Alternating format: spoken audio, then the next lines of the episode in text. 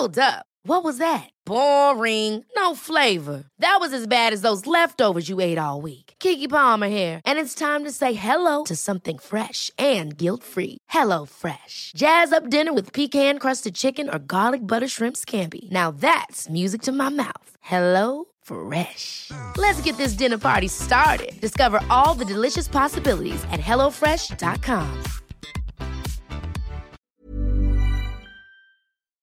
Heraldo Radio. La HCL se comparte, se ve y ahora también se escucha.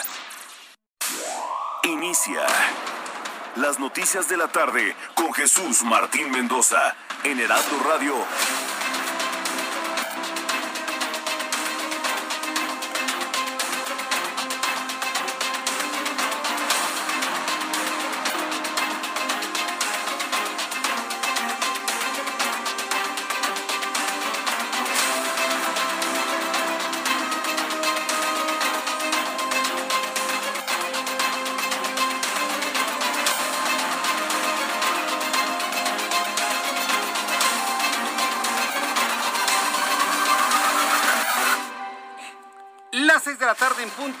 Del centro de la República Mexicana. Bienvenidos, muy buenas tardes. Iniciamos el Heraldo Radio correspondiente a esta tarde del miércoles 21 de abril del año 2021. Me da mucho gusto saludarle. Súbale el volumen a su radio, que le tengo la información más importante que ha ocurrido en México y en el mundo hasta esta hora de la tarde.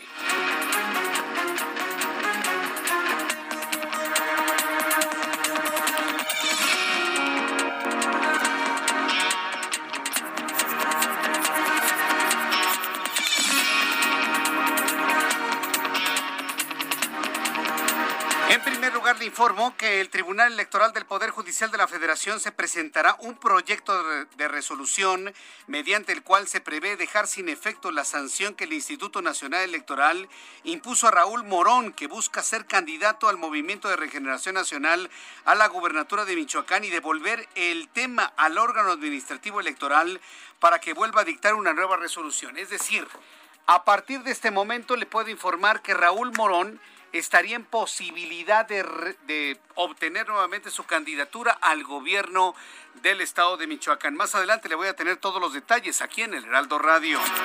Y este miércoles fue detenido en la Ciudad de México Benjamín Saúl Huerta, candidato a diputado federal por Morena. Fíjese que en el Heraldo Televisión no tuvimos noticia del nombre del diputado, pero este tipo fue detenido al interior de un hotel convenció a una niña de 15 años meterse al hotel y fueron los empleados de ese hotel los que denunciaron ante la autoridad pública, ante la autoridad del gobierno de la Ciudad de México, ante la policía, un intento de violación a una menor de edad. Bueno, el nombre de este tipo es Saúl Huerta, candidato a diputado federal por Morena y actual legislador de dicho partido en la Cámara Baja. El funcionario del Movimiento de Regeneración Nacional es señalado como el probable responsable de realizar tocamientos a una menor de edad. También le informo en este resumen de noticias y le ampliaré en los próximos minutos. El juez segundo de distrito en materia de competencia económica, radiodifusión y telecomunicaciones, el ya popular y famoso juez Juan Pablo Gómez Fierro, ha emitido el día de hoy cinco nuevas suspensiones provisionales al Padrón Nacional de Usuarios de Telefonía Celular, solicitadas por los ciudadanos que buscan evitar la pérdida de sus líneas telefónicas al negarse a entregar sus datos biométricos y personales para este nuevo registro. Debo decirle que hoy en la conferencia matutina, el subsecretario de Gobernación matizó ya la medida, ¿eh? Ya finalmente el gobierno de la Ciudad de México ha matizado la medida, asegurando que lo único que se va a pedir, fíjese lo que le voy a decir, ¿eh? que lo único que se va a pedir es la huella dactilar.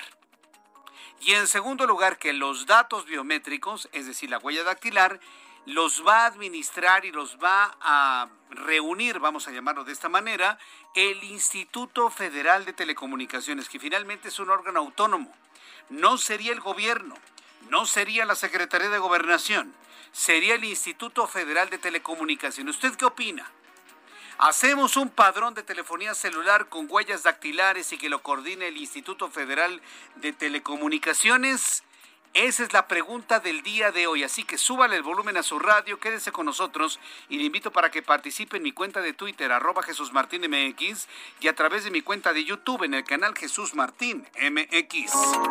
El secretario de la Defensa Nacional, el general secretario Luis Crescencio Sandoval, reveló que diversos carteles de los estados de Jalisco, Guanajuato y Michoacán están utilizando drones con explosivos para atacar a las fuerzas de seguridad, aunque aclaró que estos no han sido tan efectivos debido a su imposibilidad de cargar una cantidad suficiente para causar daños mayores, tanto a personal como a instalaciones. Esto fue lo que dijo el general secretario. En cuanto a, la utilización de drones eh, como, como un medio explosivo, eh, hemos eh, ubicado que hay algunas cárteles que están usando esto, cártel Jalisco Nueva Generación.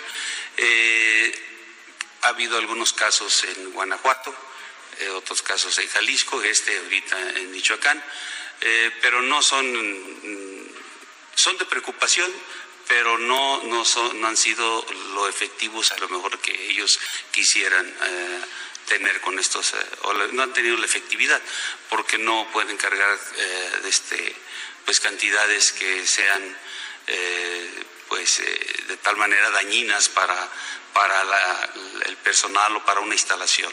Ay, general, ¿cómo se hace usted bolas? Y se lo digo, mire, con el cariño, afecto y respeto que le tengo a las Fuerzas Armadas. ¿Cómo se hace bolas usted para decir que un dron no tiene la capacidad de cargar suficiente material explosivo como para matar a alguien? Eso es lo que quiso usted decir, ¿no? Ah, bueno, pues así se dice. Se dice así con toda la claridad y toda la precisión que eh, los elementos castrenses tienen. Pero bueno, yo entiendo, ¿no? Que su comandante supremo, bueno, se vuelve a veces muy insoportable, ¿no? Cuando ustedes dicen algo que él no quiere escuchar, lo entiendo, créame que lo entiendo, general secretario, pero las cosas hay que decirlas finalmente como son. La Secretaría de Seguridad y Protección Ciudadana le informa en este resumen de noticias. Su titular, Rosa Isela Rodríguez, aseguró que en los dos primeros, en los primeros tres meses del año se logró contener la incidencia del feminicidio, que tuvo una reducción del 2.4% respecto al primer trimestre de 2020, aunque reconoció que sigue el reto en otros delitos como la violencia familiar, trata de personas y violación, además de destacar la reducción en otros delitos. Esto fue lo que dijo la secretaria de Seguridad federal. Rosa Isela Rodríguez. En los primeros tres meses del año también se logró contener la incidencia del, del feminicidio, delito que bajó 2.4% respecto al primer trimestre del año anterior. Continúa el reto en violencia familiar, en trata de personas y en violación. En el caso de los robos, al corte de marzo de este año, la disminución en el país es de 17.8% en comparación con el primer trimestre de 2020. El robo de vehículo a casa habitación y de ganado, ganado disminuyeron más de 20%. Esto fue lo que dijo Rosa Isela Rodríguez esta mañana en la conferencia matutina. También informaré que el secretario de Relaciones Exteriores, Marcelo Ebrard, informó que el presidente de los Estados Unidos, Joe Biden, aceptó las cartas credenciales de Esteban Moctezuma Barragán, que lo acreditan como embajador de México en los Estados Unidos. ¡Ay, cómo extraño! A don, don dije, a don Esteban Moctezuma Barragán como secretario de Educación Pública. Bueno, estará ahora como embajador de México en los Estados Unidos. La Oficina de Jefatura de Protocolo de los Estados Unidos notificó que la próxima semana se hará la entrega del documento original con las declaraciones del mandatario estadounidense al embajador de México en aquella nación. La Organización Panamericana de la Salud alertó sobre el aumento de los casos de COVID en México en relación con el periodo vacacional de Semana Santa y la flexibilización de las restricciones en nuestro país Todavía estamos esperando para saber si efectivamente después de la Semana Santa vamos a tener en México lo que en Europa ya se conoce como la tercera ola. Son las seis de la tarde con ocho minutos, hora del centro de la República Mexicana. Vamos a saludar a nuestros compañeros corresponsales en la República Mexicana. Saludo a Juan David Castilla desde el estado de Veracruz. Adelante, Juan David. Buenas tardes. Muy buenas tardes, Jesús Martín. Te saludo con gusto. Informarte que la enfermera Dulce María ha recibido amenazas de muerte por laborar en el Centro de Alta Especialidad Dr. Rafael Lucio, un hospital que atiende a pacientes con COVID-19 en Jalapa, la capital del estado de Veracruz. La mujer comenta, Jesús Martín, que un sujeto conocido como Lalo ha apuntado con una pistola hacia su vivienda, alegando que ella es un peligro para la población porque atiende a personas con coronavirus. Esto ocurrió el martes 23 de marzo de este año, aproximadamente a las 17.40 horas llegó a casa con normalidad en la colonia Jaramillo de esta ciudad cuando el sujeto comenzó a, lanzar piedras a la fachada. Eh, inmediatamente reportó esto al número de emergencia 911 para solicitar la presencia policiaca, llegando minutos después dos elementos en motocicleta. Sin embargo, nada hicieron al respecto porque no sorprendieron al agresor en flagrancia, solo le recomendaron interponer la denuncia correspondiente. Al día, horas después acudió a la Fiscalía General del Estado, donde le dijeron que no la atendían porque no tenían tiempo para ello. Eh, comentarte que hace un rato solicitó al gobernador Cuitlava García Jiménez, también a la fiscal general Verónica Hernández Yadanz, que garanticen su seguridad para que no sea otro caso de feminicidio en el estado de Veracruz. Jesús Martínez este es el reporte. Correcto, bueno, estaremos muy atentos de lo que suceda allá en Veracruz. Muchas gracias por la información, Juan David Castilla. Hasta luego, buenas tardes. Hasta luego, muy buenas tardes. Saludo con mucho gusto a Pepe Alemán. Él es nuestro corresponsal en San Luis Potosí. Adelante, Pepe, qué gusto saludarte. Buenas tardes. Buenas tardes, Jesús Martín. Eh, eh, para informarte que hoy la Arquidiócesis de San Luis Potosí reveló que varios sacerdotes, varios de sus párrocos, aunque no definió el número, han sido eh, víctimas de la delincuencia organizada, víctimas de levantones y de extorsiones express, de secuestros express. Esto lo reveló el vocero del arzobispado Juan Jesús Priego Rivera. El sacerdote dio a conocer que hay algunas zonas en, el estado de San Luis Potosí donde los sacerdotes le han reportado esta situación y sobre todo que son zonas controladas por grupos del narcotráfico. El sacerdote se refirió específicamente a los municipios que están eh, cercanos a la frontera con Zacatecas y por cierto, eh, Jesús Martín dijo que están dispuestos a colaborar con la autoridad siempre y cuando les den protección a estos sacerdotes. Jesús Martín, esto es lo que revela la arquidiócesis el día de hoy en San Luis Potosí. Correcto, gracias por la información. Gracias, eh, Pepe Alemán, que te vaya muy bien. Muy buenas tardes. Bueno, pues los eh, sacerdotes, los líderes de la Iglesia Católica levantados por el narco denuncian a la arquidiócesis de San Luis Potosí. Bueno, qué caso, ¿eh? Y créanme que este es un asunto muy importante que estaremos abordando a lo largo de los siguientes días.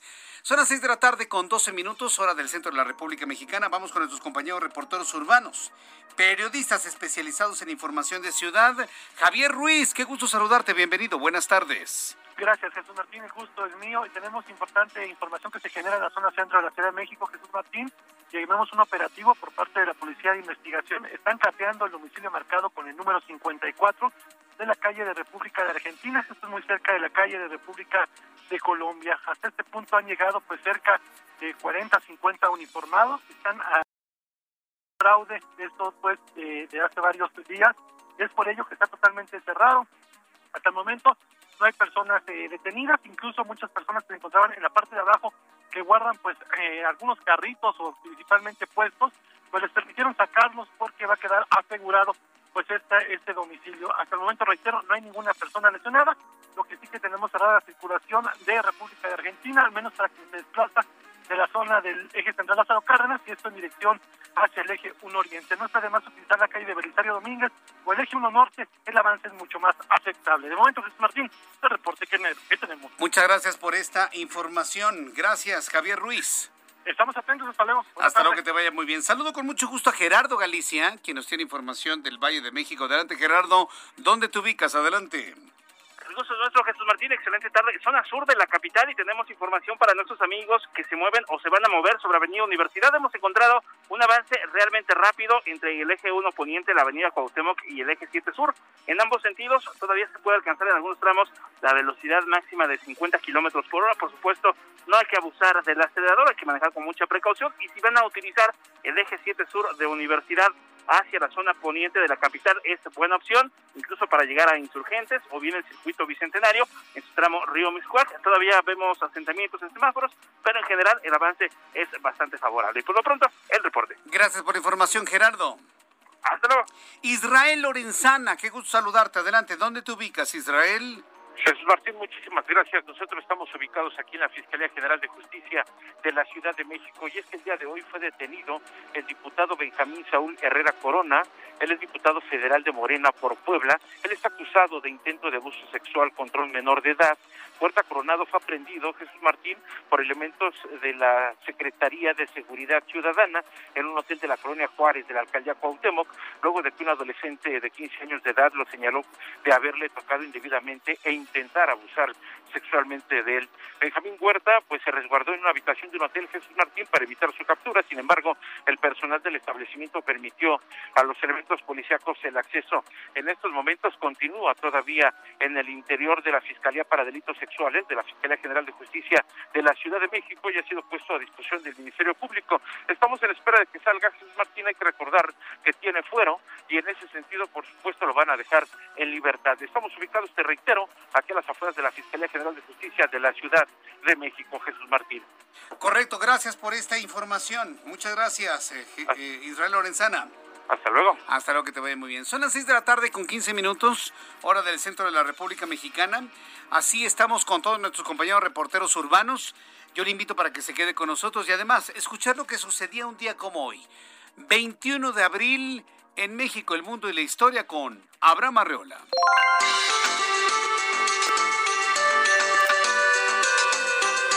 Amigos, bienvenidos. Esto es un día como hoy en la historia. 21 de abril 1889 muere Sebastián Lerdo de Tejada, abogado y político liberal. Fue presidente de la República entre 1872 y 1876. 1901, en Mochitlán Guerrero inicia el movimiento armado contra la reelección del gobernador estatal, legitimado mediante el Plan de Zapote. Este es un antecedente del descontento político y social de la Revolución Mexicana. 1914 es el aniversario de la gesta heroica de la defensa del puerto de Veracruz y por ello la bandera nacional deberá izarse a media asta. Amigos, esto fue un día como hoy en la historia con voz seria. Muchas gracias. Con voz seria, Abraham Arreola, ¿eso quién te lo va a creer, mi querido Abraham? Bueno, Abraham Arreola siempre revisando la historia, revisando las fechas, haciendo la efemérides. Muchísimas gracias, mi querido Abraham Arreola. Cuando son las 6 de la tarde con 16 minutos hora del centro de la República Mexicana, escuche lo que le voy a informar. Escuche lo que le voy a informar, se lo voy a decir en el resumen de noticias, pero en este momento que ya más personas se encuentran a través de nuestras plataformas digitales de YouTube, también de Twitter, a través de digitales, nuestra aplicación, en la página y por supuesto en las emisoras del Heraldo Radio en toda la República Mexicana. Hoy le voy a tener una entrevista muy especial. Hoy le voy a tener una entrevista que seguramente va a generar mucha polémica, va a generar muchos comentarios. Eh, sobre todo por los desmentidos que desde la Secretaría de Comunicaciones y Transportes se han generado sobre el incidente que ocurrió a principios de esta semana ante la posibilidad, yo no digo que haya sido un hecho eh, consumado, pero ante la posibilidad del choque de la colisión de dos aviones sobre el Valle de México. Hoy le voy a presentar, después de las 7 de la noche, para que le avise a todas las personas que usted conozca, le voy a presentar un testimonial de un pasajero de una pasajera, concretamente, de uno de los aviones que estuvieron en ese incidente. Luego de que ayer comentamos sobre esta posibilidad de una colisión entre dos aviones, varias personas se pusieron en contacto con nosotros aquí en la producción del Heraldo Radio. Tuve ya la oportunidad de platicar con esta persona. Y le voy a presentar su, su testimonial de lo que ocurrió adentro del avión. En el momento en el que los pilotos tuvieron que aplicar los protocolos de evasión para evitar una colisión en pleno aire sobre el Valle de México. ¿Cómo lo vivieron los pasajeros? ¿Cómo lo vivió esta persona a la que voy a entrevistar después de las 7 de la noche? No se lo vaya a perder. Esto no es ningún montaje, esto no es ningún tipo de, de preparación absolutamente de nada. Es un testimonio sincero, claro, real de lo que ocurrió. Y ante ello yo quiero decirle a los pasajeros de ambos aviones que estuvieron en esa posibilidad de colisión, que este es el momento de mediatizar a través de las redes sociales sus testimonios. E inclusive quien haya tenido la posibilidad de grabar un video, que lo dé a conocer. Difícil en el momento en el que usted ve al, al personal de sobrecargos de aviación llorar, nadie se imagina en ese momento tomar un celular y grabar. En ese momento toda la atención está en salvar la vida, en saber qué es lo que ocurre. Entonces le voy a tener esta crónica de lo que ocurrió a bordo de uno de los aviones que estuvieron en una situación de maniobras muy extrañas y que la Secretaría de Comunicaciones y Transportes y la CNEAM han negado de manera contundente. Hay una declaratoria por parte de los controladores aéreos y hoy, aquí en el Heraldo Radio, le voy a presentar el primer testimonial de una de las personas que iba a bordo de uno de esos dos aviones. No se lo vaya a perder en los próximos minutos aquí en el Heraldo Radio. Bueno, cuando son las 6 de la tarde con 20 minutos hora del centro de la República Mexicana, vamos a revisar las condiciones meteorológicas para las próximas horas. El Servicio Meteorológico Nacional, que depende de la Comisión Nacional del Agua, informa sobre las condiciones que habrán de prevalecer en los próximos minutos. Frente frío número 51, frente frío número 52, canal de baja presión, sistema de baja presión en niveles medios y altos de la atmósfera y corriente en chorro. En este informe meteorológico que da a conocer el Servicio Meteorológico Nacional, se informa que durante esta noche y madrugada el Frente Frío número 51, en interacción con un canal de baja presión sobre la península de Yucatán, va a ocasionar lluvias puntuales muy fuertes en Chiapas, en Yucatán, en Quintana Roo, puntuales en Tabasco, Campeche y todas acompañadas de descarga eléctrica. Observamos el ingreso al territorio nacional del Frente Frío número 52, que adquiere características de estacionario sobre el noreste del territorio nacional. ¿Cómo lamento que estos frentes fríos no alcancen el centro del país para que nos provoquen la suficiente condensación del aire húmedo en la atmósfera, en la alta atmósfera, y tengamos lluvias muy urgentes en el centro del país. Lamentablemente, esta no es la condición. Dice el Servicio Meteorológico Nacional que para mañana se pronostica que el Frente Frío número 51 entre en etapa de disipación sobre el Mar Caribe y el Frente Frío número 52 adquiera características cálidas en el noreste del territorio, manteniendo la probabilidad de nieblas y chubascos dispersos en la región mencionada. Bueno, ya con estos elementos atmosféricos nos queda claro que la lluvia, la precipitación pluvial que tanto necesitamos en el centro del país, no será presente en los próximos días. El Servicio Meteorológico Nacional informa Amigos de Acapulco Guerrero, temperatura en este momento 29 grados, la mínima 23, máxima mañana 32 grados. Usted que me escucha en Villahermosa, Tabasco, mínima 22, máxima 36, en este momento 29. En Reynosa, Tamaulipas, 23 la mínima, máxima 28, en este momento 22 grados la temperatura en este momento, mientras que en Hermosillo, Sonora, mínima 12, máxima 30, en este momento 32 en Hermosillo, Sonora. Amigos que nos escuchan en Guadalajara, Jalisco, Temperatura mínima 12 grados, máxima 32, en este momento 31 en Monterrey, mínima 18, máxima 28, muy nublado, en este momento 22 grados, y aquí en la capital de la República Mexicana. El termómetro está en 26 grados, hace mucho calor. La temperatura mínima 12 y la máxima para mañana 28 grados Celsius.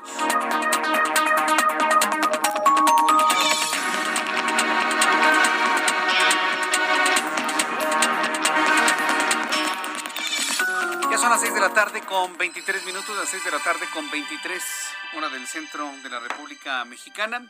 Bien, pues vamos a continuar con la información aquí en el Heraldo Radio. Y yo le agradezco mucho el que esté usted en comunicación con nosotros a esta hora de la tarde. Quitamos los fondos, ¿no? Por favor.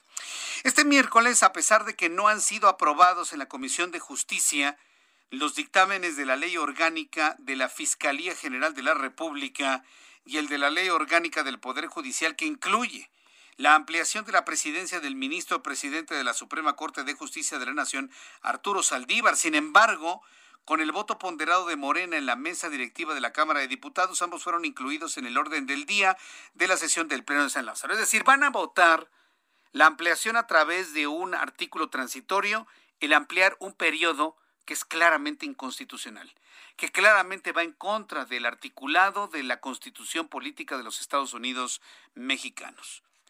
Cualquier ministro independiente, cualquier ministro libre de presiones y cualquier, cualquier ministro libre de compra y de dinero en la mesa para que diga lo que no es posible, verá que un transitorio como este es claramente constitutivo de violación a la Constitución.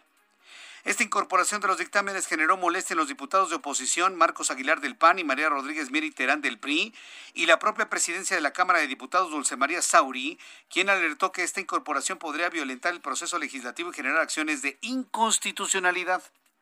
Después de los anuncios, le tengo más de lo que se ha discutido en la Cámara de Diputados sobre este asunto en donde tanto la Suprema Corte como el ministro Arturo Saldívar se han mantenido en un silencio entendible Mire que lo que le digo, ¿eh? en un silencio entendible. Ambas entidades han dicho que no se van a pronunciar hasta que el proceso legislativo termine. Regreso con esto después de los anuncios. Le invito para que me escriba a través de Twitter, arroba Jesús Martín MX, a través de YouTube, Jesús Martín MX. Escuchas a Jesús Martín Mendoza con las noticias de la tarde por Heraldo Radio, una estación de Heraldo Media Group. Heraldo Radio.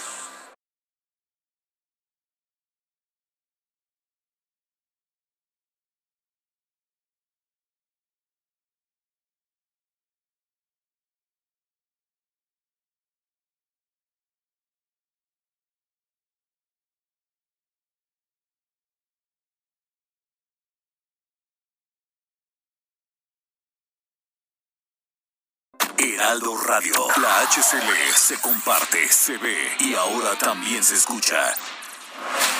Escucha las noticias de la tarde con Jesús Martín Mendoza. Regresamos.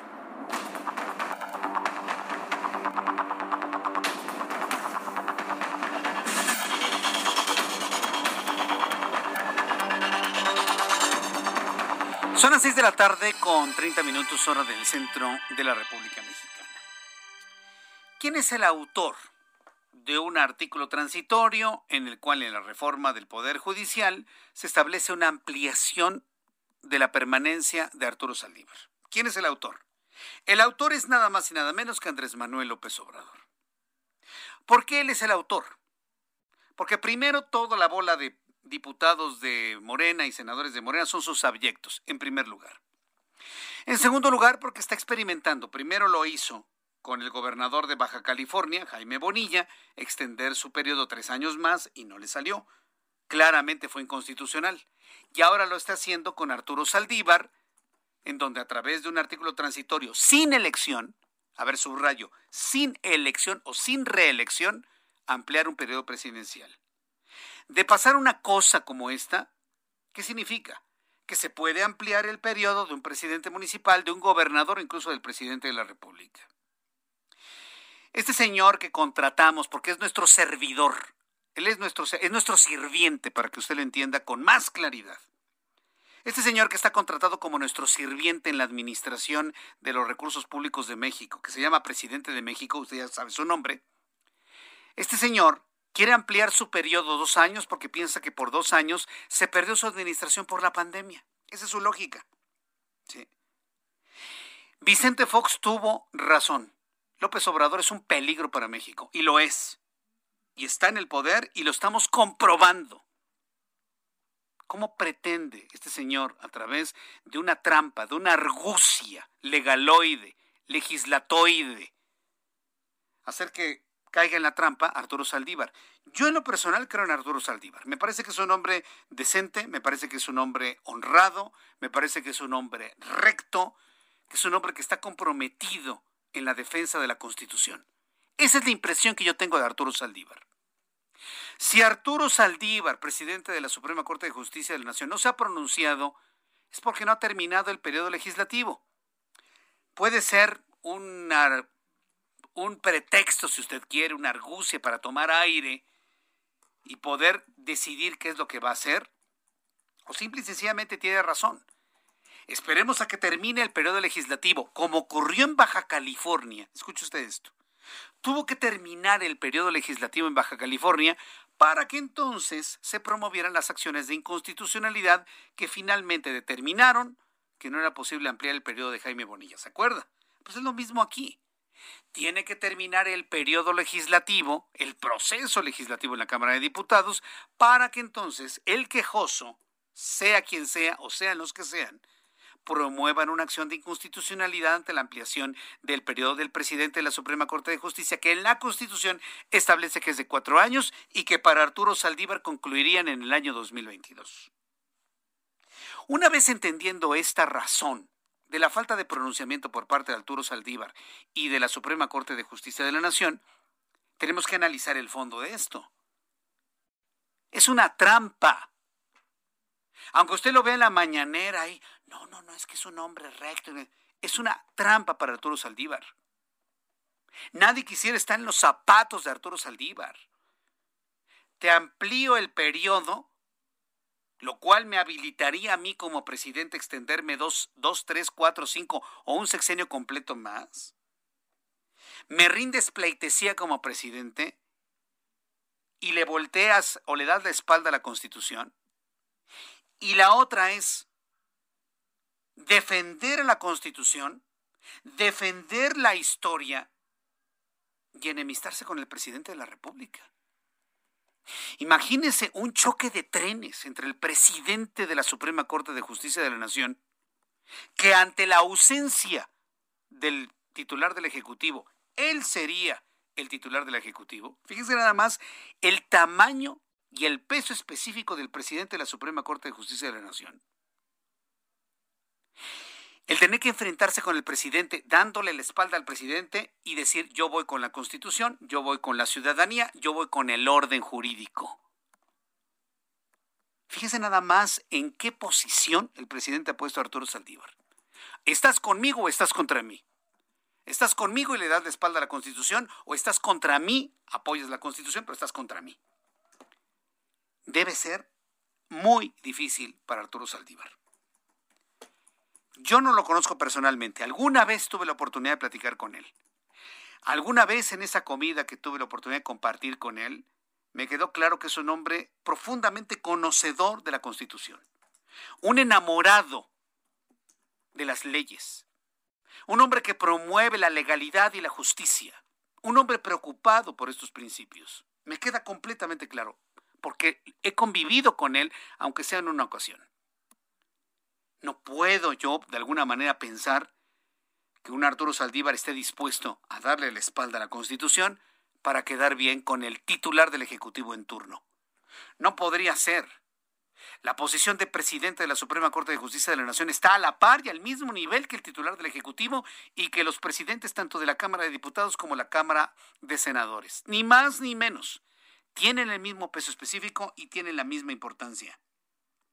Ante esa realidad, ante esa realidad, todos esperamos que Arturo Saldívar, en un momento de defensa a la Constitución, en un momento de la defensa de la legalidad, que yo confío en él, dirá que está con nuestra Constitución, con nuestra Carta Magna, como una clara señal de que este país es un país de instituciones y de leyes, no de hombres o mujeres que estén de paso.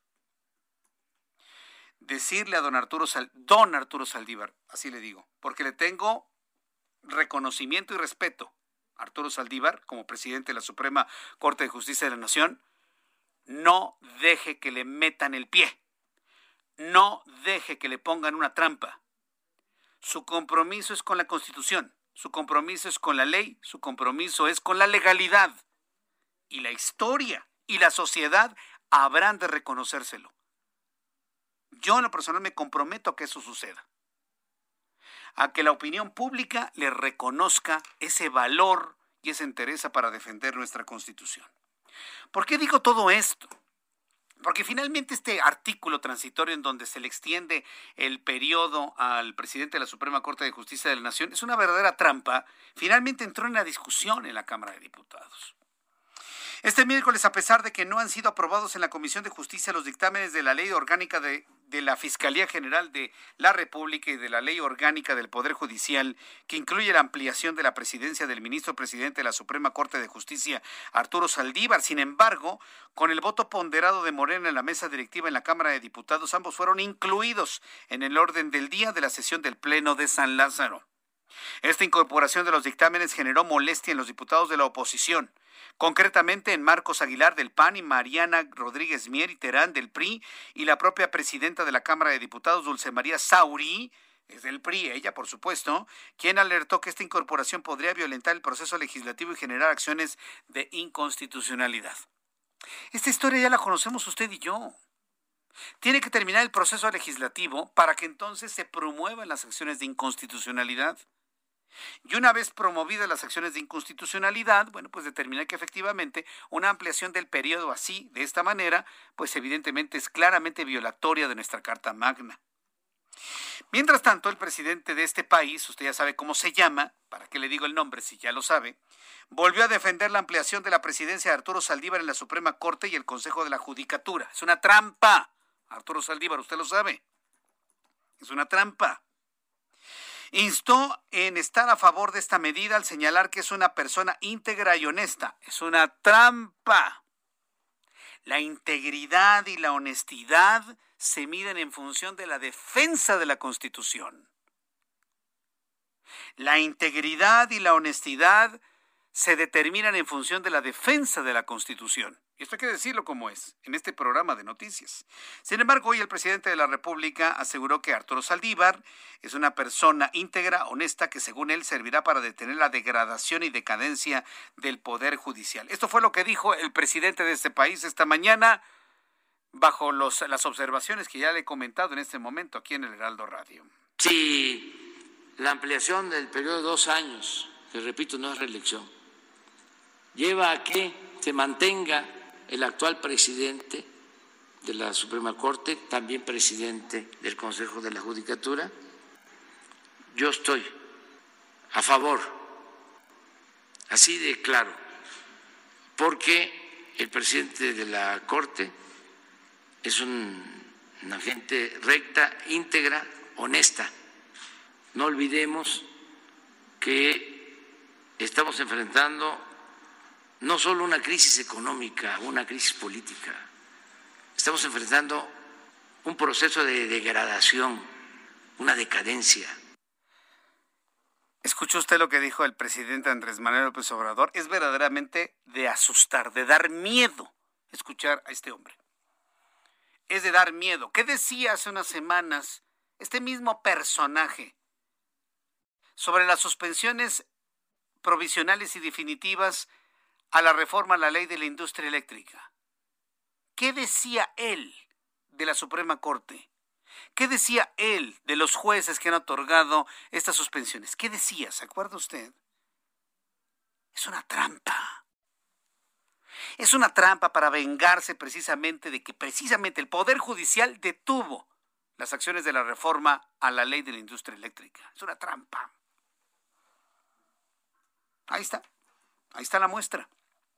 Ahora, es rectitud y toda, todo decoro, ¿no? El presidente, no, es una trampa.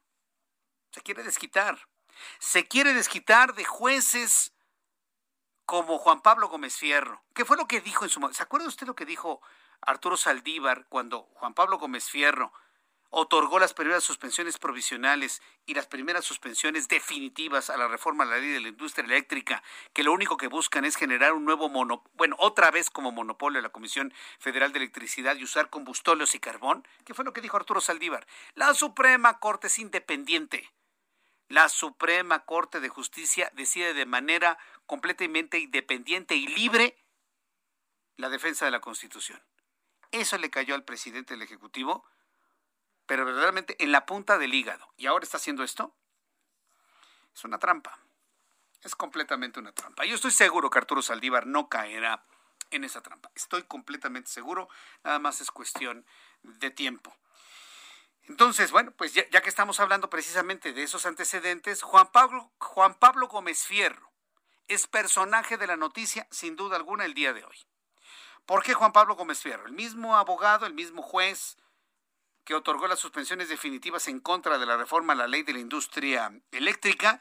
Bueno, pues este juez, Juan Pablo Gómez Fierro, apréndase su nombre, especialista en temas de competencia económica, radiodifusión y telecomunicaciones, ha otorgado tan solo el día de hoy, ayer una, hoy cinco más, cinco suspensiones provisionales en contra del Padrón Nacional de Usuarios de Telefonía Móvil, el PANOUT.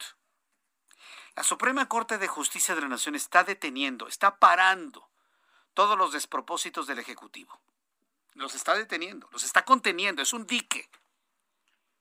La Suprema Corte de Justicia de la Nación es hoy un dique ante el desbordado ejecutivo que tenemos. Es un dique. Y por eso está haciendo todo esto. El caso es que, bueno, pues Juan Pablo Gómez Fierro ha emitido nuevas cinco suspensiones provisionales ante este padrón debido a que nos están pidiendo nuestros datos biométricos y no nos están pidiendo permiso, nos están obligando a otorgarlos. Las suspensiones provisionales fueron a favor de usuarios de telefonía móvil a quienes les permitirán mantener su línea telefónica a pesar de no hacer entrega de los datos biométricos y personales para el nuevo padrón. Ah, porque usted lo debe saber. Si usted no entrega los datos biométricos que exige el gobierno, no, no su empresa de telefonía, ¿eh? el gobierno, le van a quitar la línea. Y eso es totalmente violatoria de los derechos humanos fundamentales al acceso a las tecnologías y las telecomunicaciones. El juez argumentó que esta obligación contenida en el padrón de usuarios de telefonía móvil puede violar derechos humanos y debe quedar en suspenso mientras el Poder Judicial de la Federación analiza la constitucionalidad de la reforma que crea este padrón. Al respecto, el senador del PAN, Horacio González, refirió que circulará de manera gratuita un formato de amparo para que cualquier ciudadano lo pueda tomar y acudir ante un juez e interponerlo. Es decir, ya en este momento es viral el texto del amparo para que si usted no quiere entregarle ni un solo dato biométrico al gobierno, pues no se los entregue y no le suspendan su línea. Sin embargo, hoy por la mañana el presidente de este país, este país defendió la creación del padrón de usuarios de telefonía móvil.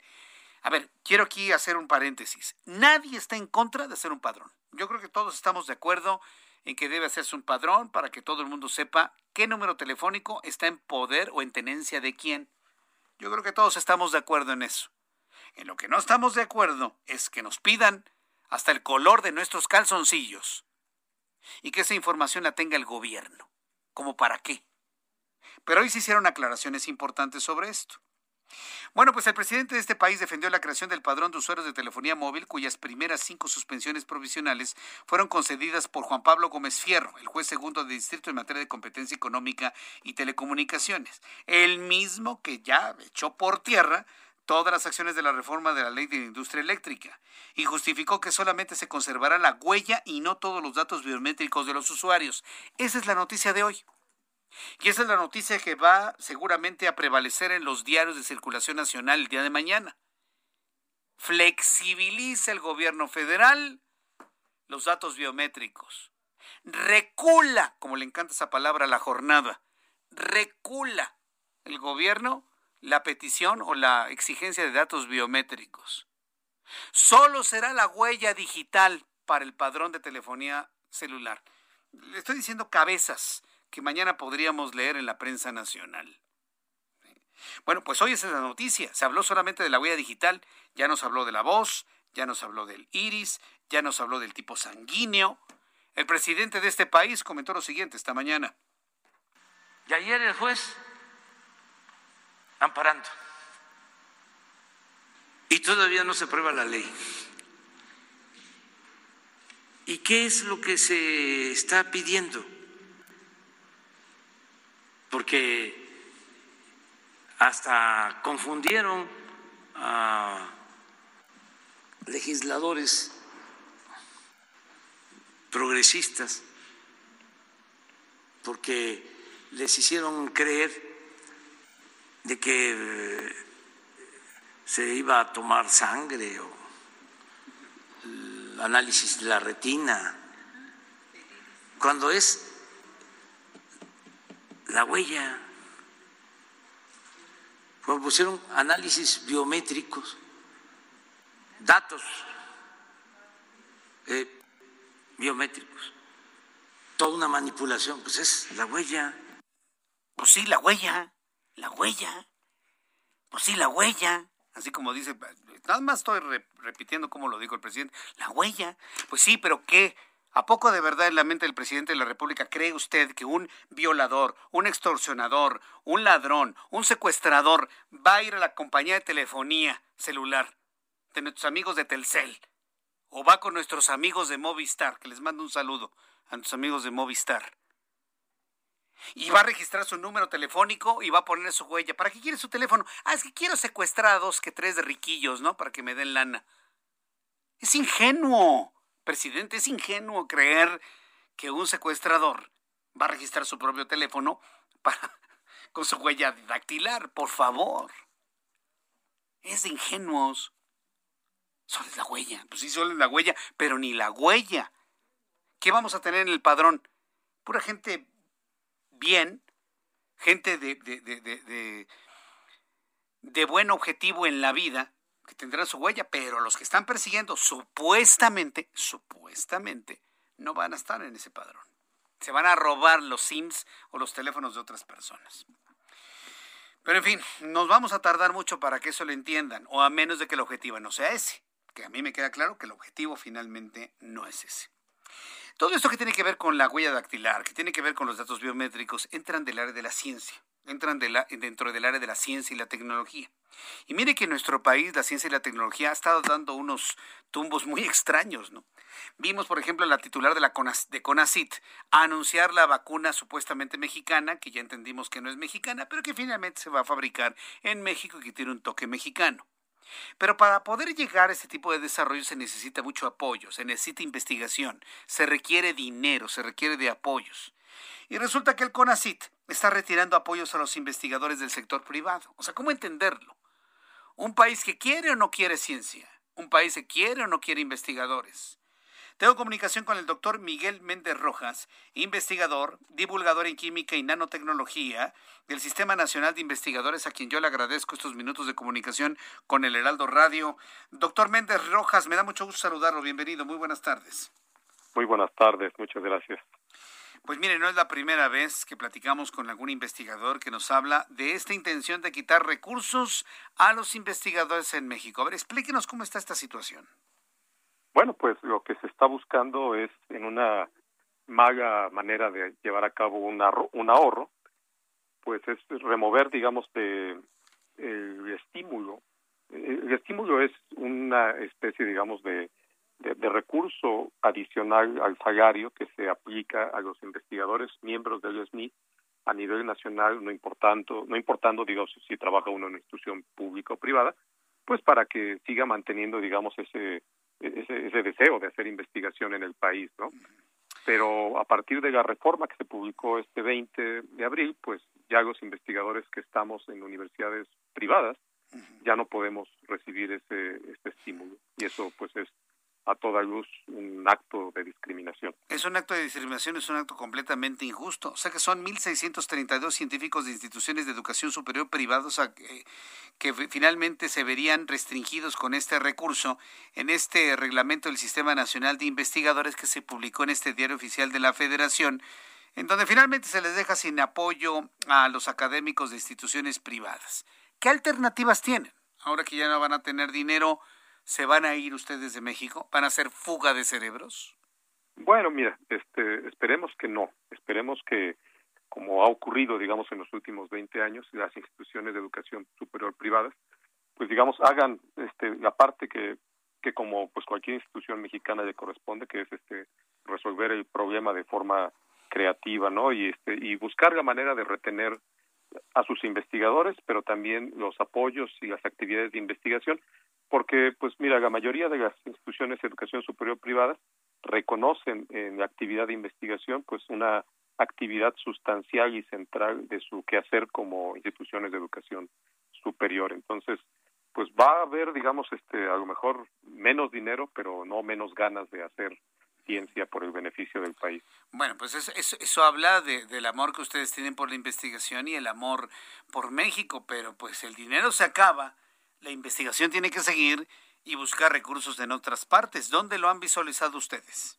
Mira, el, sector privado, que por cierto también está siendo de alguna manera pues muy impactado por las políticas públicas del gobierno actual, eh, creo que es un, sector que está muy abierto a, a, buscar aproximaciones con las instituciones de educación superior, públicas o privadas, pero que ante las restricciones que están ocurriendo incluso para llevar a cabo proyectos de investigación en, en áreas que no son de interés para pues de estrategia nacional que pues el propio CONACIT ha delineado, pues yo creo que van a voltear a ver a las instituciones privadas como una opción para colaborar y desarrollar proyectos productivos.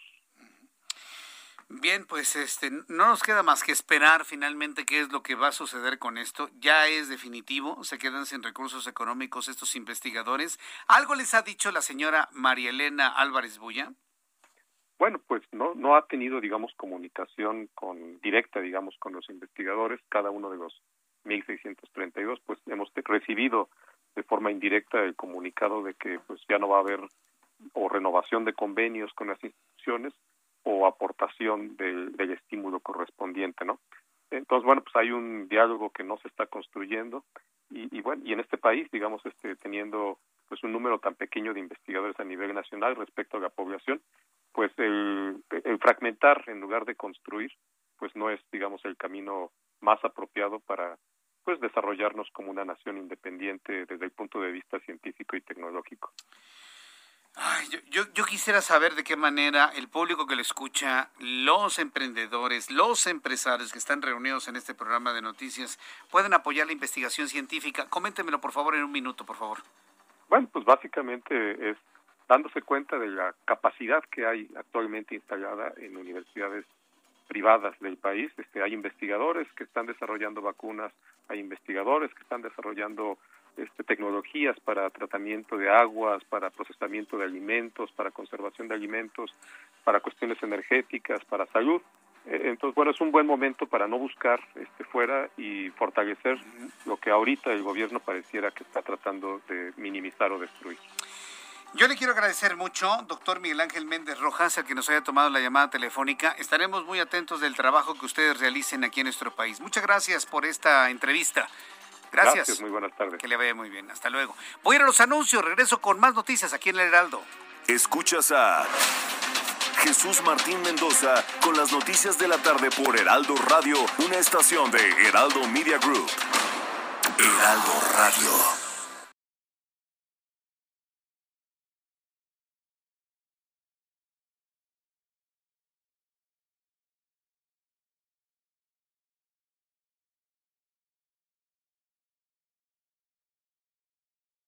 Heraldo Radio.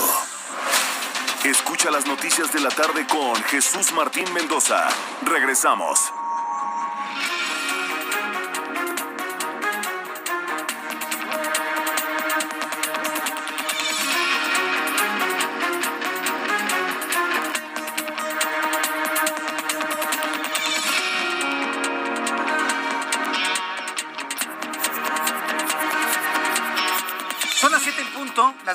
En punto hora del centro de la República Mexicana, le presento un resumen con las noticias más importantes aquí en el Heraldo Radio. En entrevista para el Heraldo Radio, el investigador divulgador en química y nanotecnología del Sistema Nacional de Investigadores, Miguel Ángel Méndez Rojas, externó su postura sobre el retiro de apoyos, el retiro de dinero a investigadores del sector privado por parte del CONACIT lo que calificó como un acto de discriminación, por lo que confía en que sean apoyados por instituciones de educación superior privadas para evitar una posible fuga de cerebros. Advirtió una falta de diálogo por parte de la titular de la institución, María Elena Álvarez Bulla. Esto fue lo que dijo nuestro entrevistado hace unos minutos aquí en el Heraldo Radio. A partir de la reforma que se publicó este 20 de abril, pues ya los investigadores que estamos en universidades privadas ya no podemos recibir este, este estímulo. Y eso pues es a toda luz un acto de discriminación. Entonces, bueno, pues hay un diálogo que no se está construyendo y, bueno, y en este país, digamos, este, teniendo pues un número tan pequeño de investigadores a nivel nacional respecto a la población, pues el, el fragmentar en lugar de construir, pues no es, digamos, el camino más apropiado para pues desarrollarnos como una nación independiente desde el punto de vista científico y tecnológico. Con 301 votos a favor y 147 en contra y dos abstenciones, la Cámara de Diputados aprobó este miércoles una reforma al artículo decimotercero transitorio de la Ley de Hidrocarburos, con el que se elimina la regulación asimétrica de Pemex, que le permitirá recuperar su dominancia frente a los privados en el mercado de las gasolinas. El secretario de Seguridad Pública de Michoacán, Israel Patrón Reyes, reveló que a pesar del incremento en los índices de violencia en el municipio de Aguililla, el alcalde en funciones Osvaldo Maldonado Cepeda no ha presentado un informe sobre el programa anual de seguridad de esta localidad ni ha explicado la falta de reclutamiento de nuevos policías.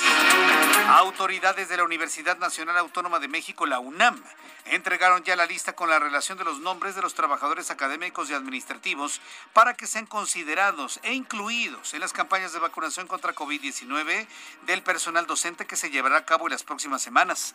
A través de su cuenta de Twitter, señaló que al momento no se sabe con certeza si corresponderá a la institución realizar la vacunación de su personal o si serán incluidos en las campañas de vacunación en general.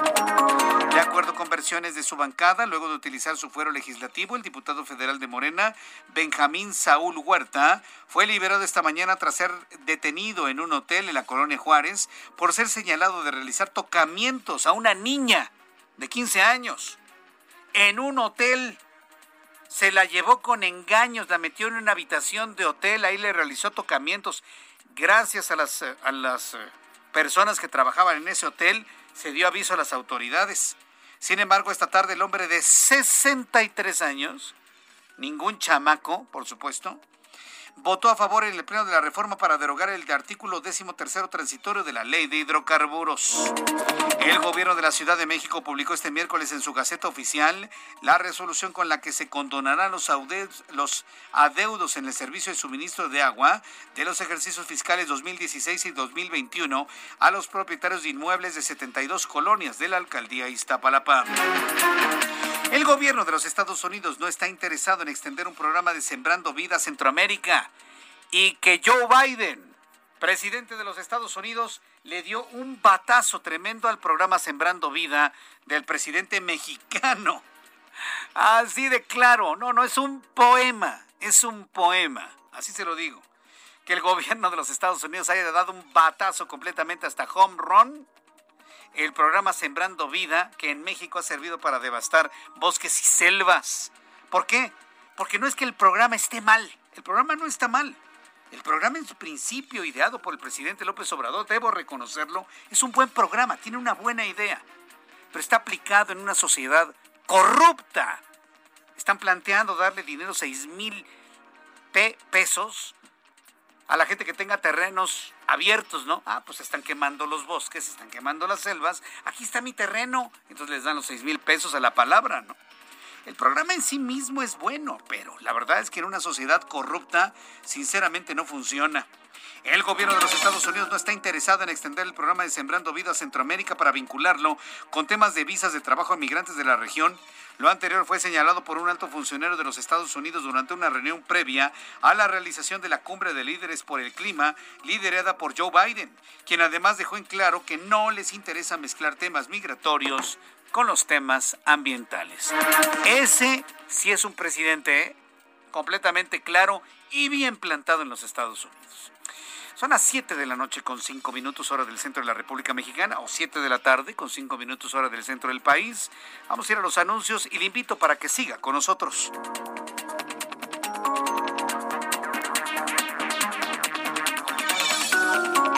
Bueno, ya son las 7.5, las 7.6 horas del centro de la República Mexicana. Me, está regañando Orlando porque dice, ¿por qué mandas a corte comercial si siguen los reporteros urbanos? Fíjate que tuve un déjà vu de cuando hacía el resumen allá en Radio Red, mi querido Orlando. Perdón, ¿eh? Discúlpame. Tuve un déjà vu, un recuerdo de aquellos, pues, imagínense, fueron 22 años. 22 años en aquella estación que tristemente pues ya no existe. En fin. Bueno, pues estamos ahora en el Heraldo Radio y vamos con nuestros compañeros reporteros urbanos, periodistas especializados en información de ciudad. Javier Ruiz, me da mucho gusto saludarte. ¿En dónde te ubicas? Adelante, Javier. El gusto es mío, Jesús Martín, y continuamos en el centro histórico, exactamente en la calle de República de Argentina, número 54, muy cerca de República de Colombia, donde continúa este operativo por parte de elementos de la Policía de Investigación, donde llevan a cabo un cateo. En estos momentos, pues, eh, ingresan pues, personas, principalmente Policía de Investigación han sacado algunas cosas, sin embargo, pues no hay detenidos. Mencionar que este operativo pues ya lleva cerca de dos horas, hay que tomar en cuenta pues los cortes para la circulación sobre la República de Argentina, principalmente para quien deja el eje central y está en dirección hacia el eje 1 Oriente. Donde ya tenemos problemas viales, Jesús Martínez, sobre el eje central, principalmente para quien deja atrás la zona del Hidalgo, y es que hay que recordar que tenemos pues la reducción de carriles por este plantón que se encuentra llegando a la avenida Hidalgo. Hay que evitar este punto, utilizar como alternativa el paseo de la reforma para quien desea llegar hacia los ejes 1 y 2 norte. El sentido opuesto de reforma, en general todavía el avance es bastante aceptable. De momento, Jesús Martín, el reporte que tenemos. Javier Ruiz, muchas gracias. Muy buenas tardes. Estamos atentos, hasta luego, buenas tardes. Hasta luego. Ahora vamos con mi compañero Gerardo Galicia. ¿Estamos bien? Gerardo Galicia con más información esta tarde del Valle de México. Adelante, Gerardo. Y tenemos el reporte Jesús Martín de la colonia Doctores. Una menor de apenas 10 años de edad resultó lesionada luego de ser arrollada por el conductor de una motoneta. Esto ocurre en Doctor Andrade casi en su cruce con Arcos de Belén. Por este motivo, tenemos todavía movilización policíaca. Llegaron varios elementos de la Secretaría de Seguridad Ciudadana, también una ambulancia del Escuadrón de Rescate y Urgencias Médicas. La menor ya en estos momentos va camino a un hospital y respecto al responsable, logró escapar, sencillamente aventó esta motoneta con placa de circulación 3E1ZR y sencillamente escapó entre las calles de la colonia de Doctores. Ya los elementos policíacos lo están buscando, sin embargo, hasta el momento no hay personas detenidas, pero sí el vehículo asegurado. Y por lo pronto, el reporte. Muchas gracias por la información, Gerardo Galicia. Hasta luego. Hasta luego, que te vaya muy bien. Nuestros compañeros reporteros urbanos en cualquier parte de la Ciudad de México. Israel Lorenzana, qué gusto saludarte. Buenas tardes. Jesús Martín, muchísimas gracias. Tengo información para nuestros amigos automovilistas que se desplazan a través de la zona de Congreso de la Unión, procedentes de Fray Servando y con dirección hacia el circuito interior. Hay que guardar la calma al cruce con el eje 1 norte. Aquí tenemos algunos asentamientos ocasionados por el lento cambio de luces en los semáforos. Si requieren de alguna alternativa, sin duda alguna, Eduardo Molina puede ser una buena opción para nuestros amigos que van con dirección hacia la alcaldía Gustavo Madero. Hemos llegado a esta última arteria y también encontramos ligeros asentamientos a la altura de San Lázaro, pero nada para pensar en alternativas. Hay que superar este punto para avanzar también con dirección hacia la zona de Canal del Norte. Jesús Martín, la información que te tengo. Muchas gracias por esta información. Gracias, Israel Lorenzana. Hasta luego. Hasta luego, que te vaya muy bien. Son las siete con nueve, las 19 horas con nueve minutos, hora del centro de la República Mexicana. Me da mucho gusto saludar a nuestros amigos en Monterrey, Nuevo León. Qué gusto saludar a los amigos en Monterrey que nos escuchan a través del 90.1 de FM. Monterrey, qué gran metrópoli. ¿eh? Yo en lo personal espero pronto pronto, espero pronto, tener el privilegio, el honor, todo este equipo de noticias, de ir a Monterrey y estar en nuestras emisoras del Heraldo Radio allá en Monterrey una plaza que está creciendo de una manera significativa, importante, así que estén muy pendientes, yo le voy a avisar en cuanto estemos en Monterrey, amigos que nos escuchan allá en Monterrey, en San Pedro, bueno, nos escuchan una gran cantidad de amigos en San Pedro, en Escobedo, en Guadalupe, estaremos por allá próximamente, ¿eh? ya le avisaré cuándo estaremos por allá. Y me da mucho gusto saludar a Daniela García, nuestro corresponsal en Monterrey, Nuevo León. Adelante, Daniela, qué gusto saludarte, bienvenida. Muy buenas tardes, Jesús Martín. Pues te esperamos aquí en Monterrey cuando tú nos digas, pero por mientras te informo que se dio a conocer el día de hoy que la farmacéutica Pfizer confirmó que las vacunas que se aplicaron de forma ilegal, de ilegal aquí en el estado de Nuevo León hace algunos meses, pues ya se confirmaron como falsas. De acuerdo al medio estadounidense de Wall Street Journal, eh, aseguró que la empresa identificó que tanto en México como en el país de Polonia, en Europa, se confirmaron los primeros casos de vacunas falsas contra el COVID-19 consideradas como piratas. Estas, hay que recordar, fueron desarrolladas con BioNTech C y la farmacéutica Pfizer aseguró que se trata del último intento criminal de aprovecharse de la campaña global de vacunación aquí en Nuevo León. Las jeringas retenidas por autoridades en investigaciones separadas fueron investigadas por la compañía y se confirmó que contenían una vacuna que ellos denominaron como pirata. Estas jeringas fueron recuperadas aquí en Nuevo León, también con un etiquetado fraudulento y en el caso de Polonia, pues tenían un tratamiento considerado antiarrugas. Hay que recordar, Jesús Martín, en el caso de Nuevo León se trató de 80 vacunas que fueron encontradas en una clínica en el municipio de San Nicolás de los Garza, aquí en Nuevo León, donde se vendían las dosis a unos mil dólares por vacuna y finalmente esto fue identificado y denunciado por el Secretaría de Salud del Estado, quien de hecho confirmó que las vacunas se encontraron en hieleras de cerveza, tenían diferente numeralia las vacunas que recibió el Estado y mal la fecha de caducidad. Esta clínica, que como te comentaba, estaba ubicada en el municipio de San Nicolás de los Garza, había, habría aplicado unas 80 vacunas a personas que pagaron entre 10 y 14 mil pesos por cada dosis. Sin embargo, pues la información que nos ha proporcionado la autoridad aquí en el estado es que las personas solamente recibieron agua salina, por lo que no hay realmente daños a su salud. Se confirmó pues efectivamente que se trata de vacunas falsas o consideradas como piratas. Correcto, muy bien, pues eh, Daniela García, muchas gracias por toda tu información allá en Monterrey. Saludos al gran equipo de profesionales de la información en Monterrey, Nuevo León. Muchas gracias, Daniela. Estamos muy pendientes, muy buenas tardes. Muy buenas tardes, nuestra compañía periodista, corresponsal del Heraldo Media Group en Monterrey, Nuevo León. Son las 7 con 12. Las 7 con 13 ya en este momento cambia nuestro reloj. Usted que me escucha en las calles de la Ciudad de México, de Monterrey, de Guadalajara, de Querétaro, de Puebla, de Tijuana, de Acapulco, de Cancún, de Villahermosa, de la ciudad de Oaxaca. Uh, una gran cantidad de emisoras que en este momento transmiten este programa de noticias. Súbale el volumen a su radio que le tengo toda la información de economía y finanzas. La Bolsa Mexicana de Valores cerró la sesión de este miércoles con una ganancia del 0.7%, al avanzar 338.65 puntos, con lo que el índice de precios y cotizaciones, su principal indicador, se ubicó en 48.867.62 unidades.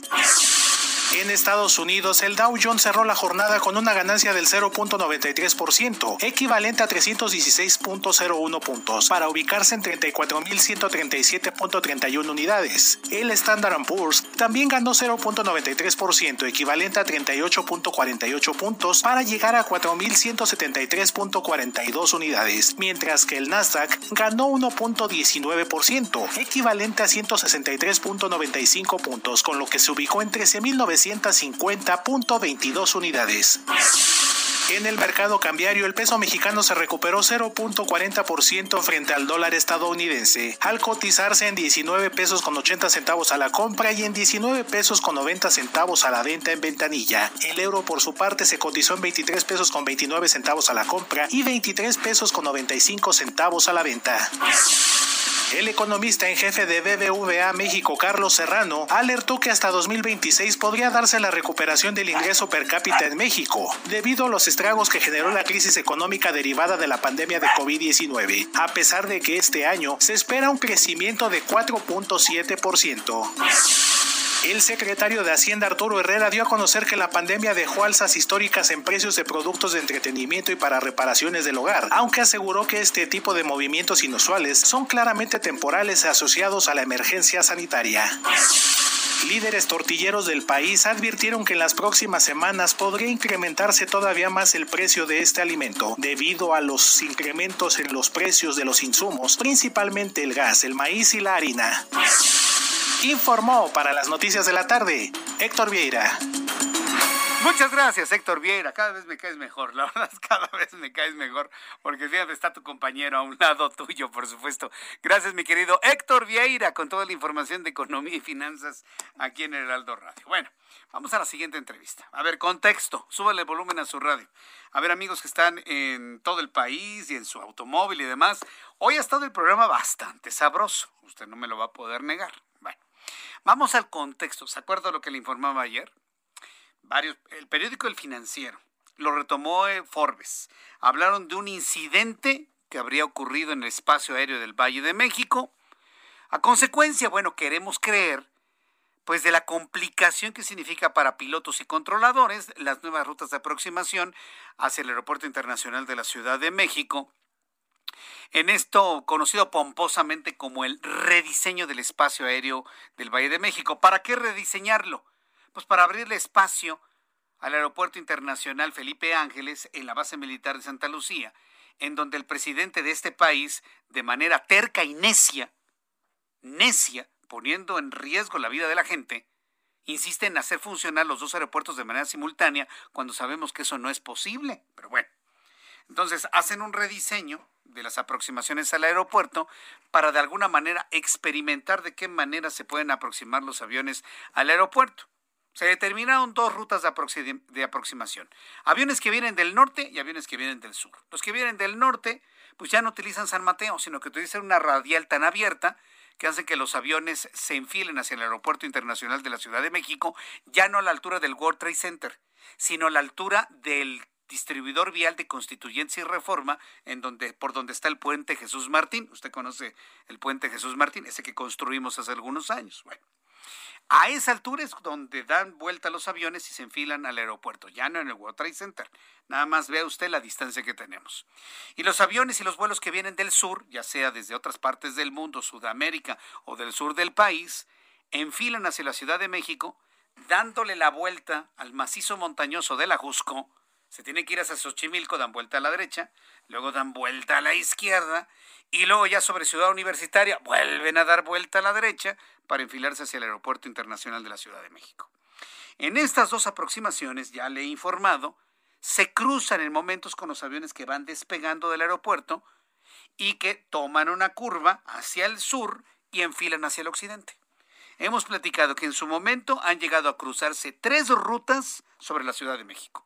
Los que se aproximan del norte, los que se aproximan del sur y los que van despegando hacia el occidente. Lo hemos platicado aquí. Hablé con la gente de CNEAM y dicen que no, que no hay ningún problema, que está muy bien planeado. Sin embargo, tanto el financiero como Forbes publicaron la posibilidad de una colisión en pleno aire entre dos aviones. ¿Cuáles fueron los aviones? Jamás nos lo pudo decir con toda claridad José Alfredo Covarrubias, secretario general del Sindicato de Controladores Aéreos.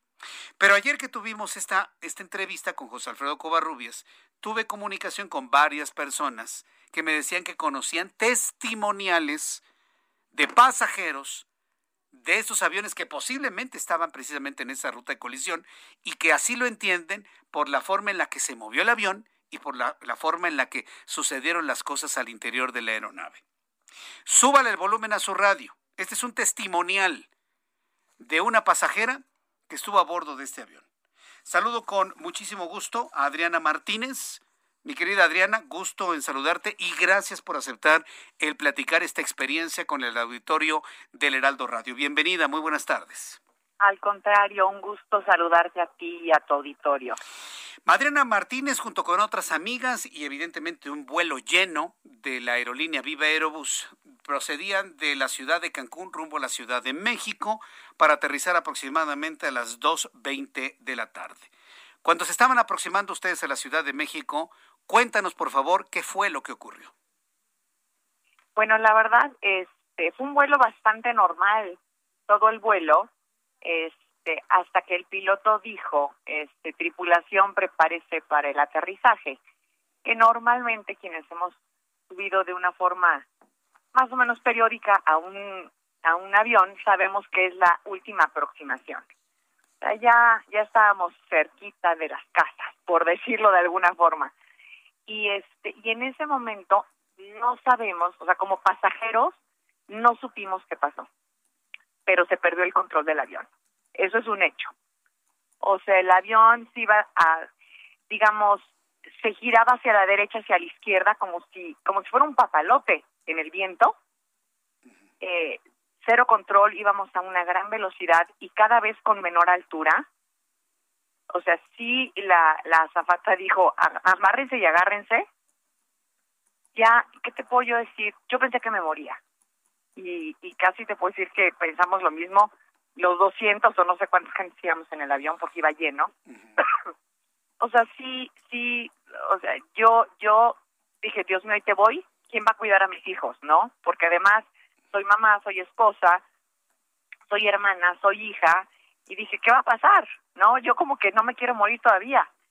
Pero no, no tuvimos mayor información por parte de la, del piloto, afortunadamente, porque yo creo que hubiera cundido peor el pánico. Este, sí se perdió el control. Para mí fueron como tres horas, han de haber sido dos, tres minutos. Pero eh, el, el avión, además de que tronaba, se iba como hacia la derecha, a la izquierda, obviamente en picada, como si fuéramos a aterrizar, pero sin pista, o sea, eran casas. Yo estaba en un pasillo, no estaba en ventana, afortunadamente. Una de mis amigas sí estaba en ventana y ella vio y decía, o sea, nos rompemos la cabeza en esa casa o en la de ahí adelante, porque ya no había control del avión, no, no supimos realmente qué pasó. Bendito sea Dios, afortunadamente, el piloto pudo recobrar el control, le aceleró todavía más y levantó, ahora sí que levantó la, el pico del avión, por decirlo de alguna forma, y hasta que estábamos despegando. O sea, a una velocidad y, y, y subiendo francamente, ya que llegamos a cierta altura, yo creo que debe haber pasado un minuto o dos, nos dijo el piloto en el altavoz que se disculpaba por el aterrizaje fallido, que había habido un tema muy fuerte de turbulencia, pero que lo íbamos a intentar en diez minutos. por supuesto que yo como pasajera dije, no, por Dios, no lo hagas. O sea, vámonos a Toluca o a algún otro aeropuerto. Yo no quiero volver a bajar ahí porque me voy a matar. ¿No? Digo, no, nunca nos dijeron nada de que se había otro avión, Afortunadamente yo no vi ningún otro avión, si no, no te lo estaría contando. Yo creo que me hubiera muerto de un infarto. Eh, Adriana Martínez, quiero decirle al público que Adriana Martínez no es una novata en vuelos, o sea, por, por sus actividades personales y profesionales, pues vuela de manera continua. Y entonces, de alguna manera, Adriana, tú estás en conocimiento de, de pues de las estrategias, ¿no? De, la aproximación, el aterrizaje, los últimos minutos del vuelo. Pero entonces lo que vivieron ustedes el pasado lunes fue completamente fuera de lo normal. Totalmente fuera de lo normal absolutamente fuera de lo normal. Digo, yo me tocó esto el lunes, pero el, el jueves aterricé de Houston y no y no pasó eso. Sí, lo que sí se dieron cuenta, sobre todo mi amiga que estaba en en la en, en ventana, sí se dio cuenta que era otra ruta a la que antes habitualmente se toma. Yo la verdad es que no no le puse mucha atención a eso hasta que se empezó a perder el control del avión. eh, insisto, el piloto nos pidió disculpas, dijo que le íbamos a volver a intentar. Yo lloraba, la azafata lloraba y mucha gente lloraba. No, no cundió el pánico, afortunadamente, en el avión. Nadie se pusiera a gritar. A lo mejor alguien muy adelante que yo no haya escuchado. Pero era un, básicamente un silencio sepulcral ahí adentro y todos estábamos temblando de miedo. temblando literalmente de miedo y sin que dijeran nada, como que en algún momento todos nos pusimos en posición de choque, de coalición, o sea, nos agarramos del asiento de adelante, pusimos la cabeza entre las piernas y rezamos para que no nos fuéramos a que no nos fuera a doler tanto, al menos, cuando menos en mi caso. Adriana Martínez, eh, tengo que ir a los mensajes comerciales porque eh, eh, el sistema de comerciales me, pide que ya en unos segundos vaya los al corte comercial. Mm. Yo te pido por favor que nos esperes cinco minutos, tres minutos, cinco minutos, en lo que termine el corte para continuar platicando sobre esta experiencia que es verdaderamente aterradora. Estoy leyendo los comentarios del público que nos está escuchando y bueno, es verdaderamente impactante esta historia. Al regresar, Adriana Martínez te va a preguntar qué es perder el control desde tu punto de vista de un avión como pasajera, por supuesto, y regreso con esto después de los anuncios. Le, invito para que me escriba a través de mi cuenta de Twitter, arroba Jesús Martín MX. Escuchas a Jesús Martín Mendoza con las noticias de la tarde por Heraldo Radio, una estación de Heraldo Media Group.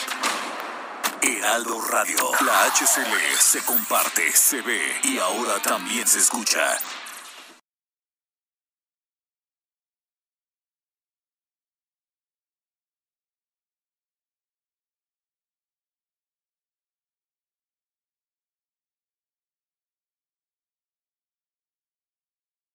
Heraldo Radio. La HCL se comparte, se ve y ahora también se escucha. Escucha las noticias de la tarde con Jesús Martín Mendoza. Regresamos. Son las siete y media, las siete y media del centro de la República Mexicana. Estoy platicando con Adriana Martínez quien fue testigo de un incidente a bordo de una aeronave cuando el pasado lunes intentaban aterrizar en la Ciudad de México proveniente de Cancún. Esto sucedía a las 2 de la tarde con 20 minutos del pasado lunes en el vuelo B, eh, VB, VB 1017 de Viva Aerobús, el 1017 proveniente de Cancún a la Ciudad de México. Adriana Martínez, nos has comentado en varias ocasiones que tú sentías que el piloto, o bueno, que se había perdido el control de la aeronave. ¿Por qué tienes esa impresión? ¿Qué desde tu punto de vista como pasajero, como usuario de aviones de manera regular, es perder el control? ¿Qué significa esto, Adriana? Mira, para bien o para mal me ha tocado infinidad de turbulencias normales en los aviones. Normalmente una turbulencia el avión como que sube y baja. Ajá. ¿No? De, de, alguna forma. En este caso fue completamente diferente. Estábamos, imagínate que estás sentado en tu asiento y de repente el avión se inclina 40 grados hacia la derecha, luego 40 grados hacia la izquierda. Otra vez a la derecha, otra vez a la izquierda. Eso, eso a mí nunca me había tocado. Y he vivido muchas turbulencias feas. Pero la turbulencia uno entiende, uno entiende cómo es y como que entiende que se te sube el corazón y se te baja. Aquí no, aquí era de un lado, o sea, hacia la derecha, hacia la izquierda, como que las alas pesara más una de un lado y luego la otra. Esto no, no sé cuánto tiempo duró. Para mí, te digo, insisto, fue una eternidad. Pero fueron varias veces, porque yo aún estando en pasillo me asomaba por la ventana y veía los techos de las casas y cuando se giraba para el otro lado veía el cielo y veía las casas de la otra ventana. Ah, Entonces era, no sé si me estoy dejando, o sea, si me estoy explicando. Yo te entiendo perfectamente bien cuando el avión da un giro. Eso, exactamente. Yo dije, a ver en qué momento nos ponemos de panza, por decirlo de alguna forma. Dios. ¿No? Eh, o a ver en qué momento nos estrellamos contra algo. O sea, sí fue, sí te puedo decir, en, tengo 52 años, no soy una niñita.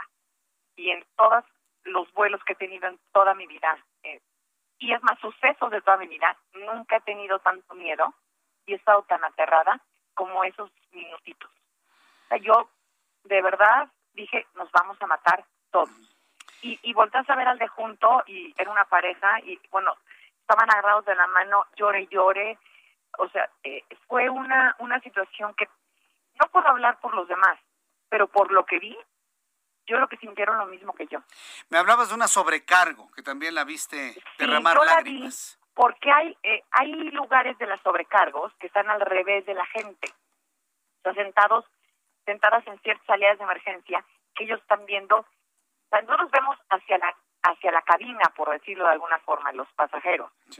Y ciertos lugares de estas azafatas van viendo hacia la cola del avión. Entonces yo la veía de reojo como se le escurrían sus lágrimas y rezaba. Yo cuando vi eso, dije, ahora sí ya perdimos. Porque si esta mujer que a esto se dedica tiene esa cara de miedo, con todo y que todos tenemos cubrebocas, era, era terror en la mirada de todos, y la veo llorando, yo dije, ya, ya nos morimos, ya, ya.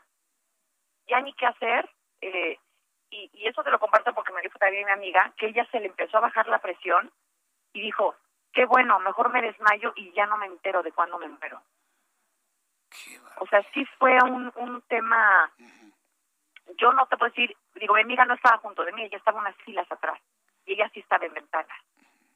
Entonces, el, la situación de terror que tuvimos fue indescriptible. Adriana. Afortunadamente nos salvó el piloto. ¿eh? No Eso sé es lo que, lo voy. Eso es lo que voy, porque estoy leyendo muchos de los comentarios del público que hablan si la aerolínea. eh, Yo creo que estamos ante la, la situación de una aerolínea que tiene aviones nuevos, que los aviones responden a las necesidades de un piloto y de pilotos verdaderamente bien capacitados y con una capacidad de reacción para haberle salvado la vida a 200 pasajeros en este avión. Digo, que- quiero verlo de esta manera, Adriana Martínez. ¿Tú No, cómo yo lo sí ves? lo veo. Yo no sé cuál es el nombre del piloto, porque siempre te dicen, subes al avión, pero desafortunadamente uno nunca pone atención. Yo, desde tu, mic- desde tu micrófono, si está escuchando el piloto de ese avión, yo le agradezco mi vida. Así, así te la pongo. O sea, yo creo que el nivel de experiencia que él tuvo fue lo que nos salvó a todos. Nosotros en ese momento no sabíamos qué estaba pasando. Afortunadamente, el piloto no dijo hasta que ya estábamos arriba que habíamos tenido un aterrizaje fallido. Pero lo que hubiera dicho en ese momento hubiera creado un pánico terrible. Terrible. Entonces, eh, por eso el silencio, como que no estábamos esperando a que nos dijeran algo o el golpe. Pero ya eh, esa situación tan aterradora no se la deseo a nadie. Bueno, en la medida que tú nos has estado platicando, Adriana Martínez, esta experiencia a bordo de este avión, bueno, se detiene la respiración. El público que nos Totalmente. está escribiendo, eh, eh, bueno, ya han calificado al, al- al piloto como el Zully mexicano y, y- y- y cosas por el estilo. A- a- Aquí el asunto es que finalmente aterrizaron bien, se enfilaron hacia el aeropuerto y una vez que aterrizaron, pisaron tierra, me has platicado que los desalojaron lo más Los rápido posible del avión. lo más rápido. Normalmente lo que ha pasado a partir del COVID es que están siendo muy cautos en la salida de los pasajeros. De a ver, todos se quedan sentaditos, sale la fila 1, luego sale la fila 2 y aquí nos dijeron, vamos a cargar gasolina, salgan rápido, rápido, rápido, hay que desalojar el avión y nos sacaron de volada a todos. Yo, yo de, de las amigas que íbamos, yo fui la primera en salir, nos tocó separadas, y la estaba esperando en donde está el gusano, donde, donde te bajas el tunelcito ese, y la gente salía con una cara de terror en la cara. O sea, ya, ya era un, un miedo. Ya cuando nos vieron mis, mis amigas y yo, nos abrazamos, pero así como yo me abracé con mis amigas, otros familiares se abrazaron entre ellos, porque también les había tocado separados. Qué O sea, fue como un, un momento de verdad de angustia absoluta. angustia absoluta porque tú como pasajero no tienes control de absolutamente nada. No, pues no, nada más estás a la espera de lo que pueda suceder. Afortunadamente llegaron con bien, aterrizó bien el, el piloto, pero yo sigo insistiendo que ningún pasajero, ningún ser humano tiene por qué estar sufriendo este tipo de riesgos ante ciertas decisiones que se han tomado en esta materia. De hecho, Adriana Martínez, yo, yo agradezco mucho el que nos hayas compartido una descripción de lo que sucedió al interior de este avión. Me han preguntado que cuál era el otro avión. La verdad, no, lo sabemos porque no he tenido en este momento un, un rebote de cuál habría sido el otro avión pero por lo pronto ya, ya con los datos de la aproximación del día, la hora, la aerolínea, el vuelo y demás, podemos ver precisamente en el registro de, de los controladores aéreos cuál habría sido el otro avión y ver si de alguna manera tenemos algún alguna retroalimentación de algún pasajero del otro avión, ¿no? Que en un momento dado pudo, estar involucrado en esto. Adriana Martínez, yo agradezco mucho estos me, me permites, me permites decir nada más una cosa que creo que es bien importante. Adelante, Adriana. Yo ese día sentí que volvían a nacer, que hay que vivir la vida cada, cada día como si fuera el último. Pero al día siguiente me enviaron el artículo del financiero. Y también tuve la oportunidad de escuchar la entrevista con uno que era el director o no sé qué. El secretario general del Sindicato de Controladores, José Alfredo Covarrubias, ¿no? Este, eh, exactamente. Y lo que yo oí me dejó helada y fue lo que hizo que yo publicara en mi Facebook que había estado en ese avión. Porque eso sí, ¿cómo te explico la impotencia y el coraje que tuve como persona? Y soy una persona muy pacífica. Y no voy a hablar de contra ningún partido. Es contra la persona, el burócrata, del nivel que sea, no me importa, que desde un escritorio no tome en cuenta la opinión de los expertos y pone en riesgo la vida de todos los que íbamos ahí de forma constante, se me hace una aberración. Y se me hace, o sea, sí se me hace un delito grave. Y eso es lo que hizo que yo aceptara poder contarte mi testimonio. Si no hubiera sido por eso, yo no hubiera dicho nada. Pero el saber que esto pudo haber sido consecuencia de alguien que estaba en un escritorio y que no le hizo caso a los expertos, sí me hace levantar la voz. Adriana, muchas gracias por este testimonio. Ha sido muy valioso. Yo espero que luego de este testimonio, las declaraciones de los controladores aéreos, en su momento de los pilotos, porque estoy seguro que los pilotos van a hablar en su momento, se tomen las decisiones necesarias para proteger la vida de quienes utilizamos aeronaves en la República Mexicana. Adriana Martínez. La vida es lo más importante. Gracias de verdad. Así es. Gracias, Adriana Martínez. Un fuerte abrazo y gracias por este valor para compartir este gran testimonio. Gracias. Al contrario, un abrazo y buenas tardes. Buenas tardes. Adriana Martínez, una mujer como usted, como yo, como cualquier persona, cualquier persona que toma un avión ella, en su caso, una mujer que por su condición profesional los toma de manera regular y nos ha contado este momento de gran terror, de gran angustia que se vivió sobre el Valle de México el pasado lunes a las 2.20 de la tarde cuando enfilaban hacia el aeropuerto de la Ciudad de México provenientes de Cancún en el vuelo VB 1017 de Aerobús. Son las 7 con 40. Ruta 2021, la ruta hacia las elecciones presenta. Toda la información de las elecciones, Misael Zavala, qué gusto saludarte. ¿Qué información nos tienes? Buenas tardes. Jesús Martín, pues buenas tardes. Te cuento que los morenistas Félix Salgado Macedonio y Raúl Morón culparon directamente a la dirigencia nacional de Morena por omitir la presentación de los informes de gastos de precampaña, lo cual fue suficiente para que el Instituto Nacional Electoral les cancelara las candidaturas a los gobiernos de Guerrero y Michoacán. Eh, Jesús Martín, esta es una nueva defensa jurídica de los morenistas, la cual quedó expuesta en la segunda impugnación ante el Tribunal Electoral del Poder Judicial de la Federación, donde ambos aspirantes pidieron a los magistrados que tomen en cuenta este punto para que les restituyan sus candidaturas.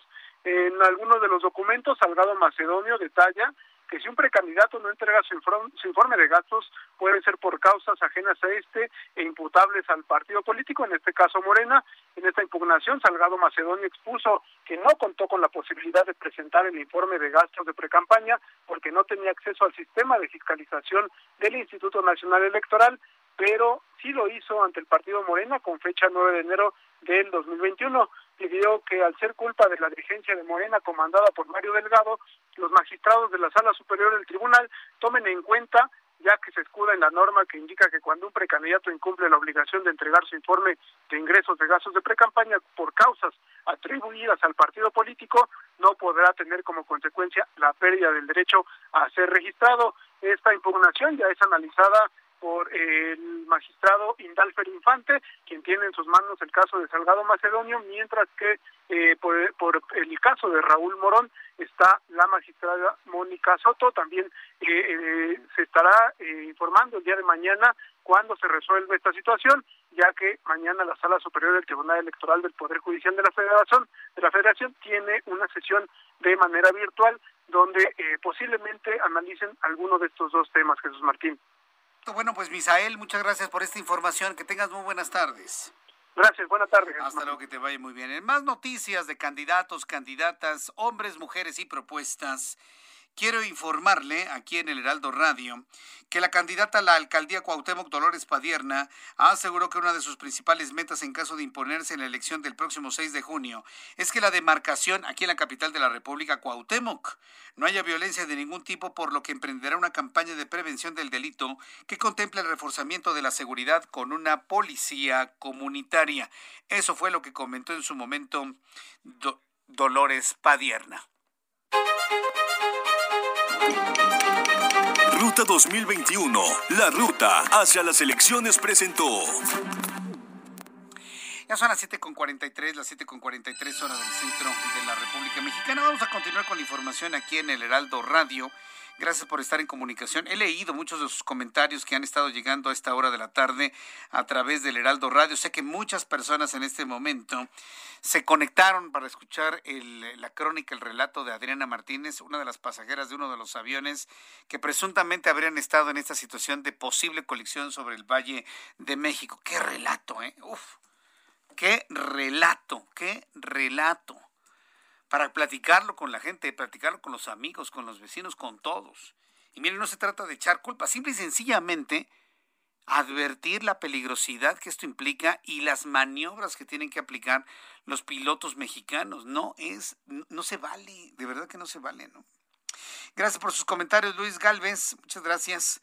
Este, gracias también para Carlos Upide, muchas, muchas gracias. Anaís Villanueva, también muchísimas gracias. Y bueno, las personas que me han dicho que qué miedo, ¿no? Me dice César Cancino, qué miedo viajar a la Ciudad de México. Pues es lo que pedían, vámonos a Toluca, vámonos a Acapulco, pero aquí ya no, por favor. Tengo comunicación en estos momentos con el doctor Daniel Sánchez Arreola, él es presidente de la Sociedad Mexicana de Medicina de Emergencia. Muchas gracias, eh, doctor Sánchez Arreola, gracias por estar con nosotros, bienvenido. ¿Qué tal, Jesús Martín? Muy buenas tardes, un gusto saludarte a ti y a tu auditorio. En estos tiempos, lamentablemente, solamente hablamos de COVID y de enfermedades posiblemente asociadas a COVID-19. Sin embargo, hay otras afecciones, como es el caso de la muerte súbita. Y en esta información que yo tengo aquí de la Sociedad Mexicana de Medicina de Emergencia, me informan que el 70% de los casos de muerte súbita ocasionadas por alteraciones cardíacas pueden revertirse. ¿Cómo es esto, doctor? Coméntenos, por favor. Pues mira, Jesús Martín, eh, como tú seguramente bien lo sabes ya, los médicos de urgencias, eh, bueno, pues hemos estado al frente de la pandemia prácticamente desde hace ya año y medio que, llevamos de, este episodio. Pero bueno, esto ha puesto al descubierto, Jesús Martín, otro problema muy grave de salud que existe en nuestro país, que son precisamente las enfermedades crónicas y entre ellas pues las enfermedades cardíacas que hoy en día pues es la primera causa de muerte no solamente en México, sino también en el mundo. Y te platico unos datos muy rápidos, según estadísticas de la Organización Mundial de la Salud, pues nuestro país es el país que tiene el primer lugar en muerte por enfermedades del corazón y también es el primer lugar que tiene una lamentable eh, incidencia de pacientes con diabetes mellitus tipo 2 y esto, bueno, pues ocasiona más de 120 mil muertes anualmente. ¿Qué ha pasado con la pandemia, Jesús Martín? Bueno, pues esto era un problema que pues de alguna manera teníamos olvidado antes del COVID-19 pero que ahora que vino eh, eh, esta enfermedad por COVID-19 hace año y medio, pues sale a relucir que evidentemente teníamos ya una gran cantidad de pacientes que llegaban a nuestros hospitales con este grave problema de salud y que ahora lo hacemos más evidente lamentablemente. Vaya, bueno, pues este e, es importante visualizar que pues no, no todo lo que está provocando muerte es COVID. Entonces podríamos entonces entender que las enfermedades cardiovasculares y estas condiciones súbitas siguen siendo la primera causa de muerte en nuestro país, doctor. Sí, es correcto, Jesús Martín. Y además platicarte algo muy importante. Mira, la última encuesta nacional de salud y nutrición que se hizo hace un par de años, pues también deja al descubierto datos muy importantes, como por ejemplo que el 40% de los mexicanos pues eh, ya viven con una enfermedad crónica y bueno, pues muchos de ellos son diabéticos, son hipertensos y desafortunadamente pues no no lo saben hasta que se presenta una complicación muy importante. Y bueno, como tú eh, y nuestro auditorio seguramente lo sabe, pues ahora con el COVID-19 muchas de las áreas de consulta externa de los hospitales pues estuvieron cerradas, siguen cerradas inclusive algunas de ellas y muchos pacientes que cursan con estas enfermedades crónicas como hipertensión, diabetes enfermedades del corazón, pues se han quedado sin tratamiento durante este año y medio y esto lamentablemente ha incrementado significativamente la incidencia de estos pacientes. Y bueno, esto ha sido un reto para el sistema de salud Jesús Martín porque bueno, tenemos que atender a todos aquellos pacientes con COVID-19, pero además las demás urgencias que siguen llegando a los hospitales. Sin duda. Ahora, cuando yo veo la estadística y sobre todo los datos que maneja la Sociedad Mexicana de Medicina de Emergencias, y, e informamos al público que anualmente 70 mil mexicanos mueren de manera súbita ocasionado por alteraciones cardíacas, bueno, pues estamos en un problema tan grave como el del COVID-19, ¿no es así? O inclusive mayor. Así es, Jesús Martí, y además de comentarte que, bueno, muchas de estas enfermedades crónicas pues eh, se, se van eh, desarrollándose por muchos años y lamentablemente, bueno, pues se presentan de manera abrupta o, súbita en la población mexicana, ¿no? Y, bueno, pues eh, en estos en estos meses de pandemia, eh, como tú bien sabes, pues el, sistema de salud primero no estaba preparado para recibir una gran cantidad de pacientes de, al mismo tiempo y, y bueno, también muchos de estos pacientes pues no fueron a los hospitales por el miedo de contagio y, y bueno, la gran cantidad de los pacientes con enfermedades crónicas pues han suspendido los tratamientos. Y mira, hay una proyección que hace la Organización Mundial de la Salud que dice que para 30 años pues vamos a tener algo que se llama transición demográfica. Y esto quiere decir que muchas de las personas jóvenes, ahora de 35, 45 años, pues en unos 30 años tendrán más de 60, 65 años y lamentablemente más del 50%, si no hacemos algo en este momento para prevenir estas enfermedades, van a fallecer de enfermedades crónicas en ese momento. Y bueno, esto nos hace perder pues una gran cantidad de años de vida saludable y las secuelas, Jesús Martín, que dejan estas enfermedades pueden ser catastróficas.